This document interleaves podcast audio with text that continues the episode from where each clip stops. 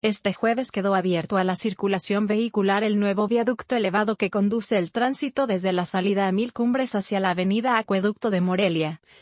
a través del cual ha de circular un volumen estimado de 17.000 automotores diariamente. Esta vialidad forma parte del distribuidor vial Mil Cumbres, mismo que continúa en proceso de construcción por la Secretaría de Comunicaciones y Obras Públicas, SCOP, del gobierno de Michoacán, el cual presenta un avance físico general del 83%, y cuenta con una inversión total de 422.986.582 pesos.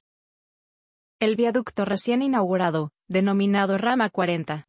posee una longitud de 1.2 kilómetros y un ancho de 8 metros, para alojar dos carriles con dirección al mismo sentido, está conformado por siete columnas con sus respectivos cabezales, dos rampas de ascenso y descenso, así como 66 traves, sobre las que se colocó una losa de concreto hidráulico de 20 centímetros de espesor, y la superficie de rodamiento de carpeta asfáltica de 5 centímetros de espesor. Actualmente la SCAP trabaja en la rama 11, correspondiente al sentido opuesto de circulación vehicular,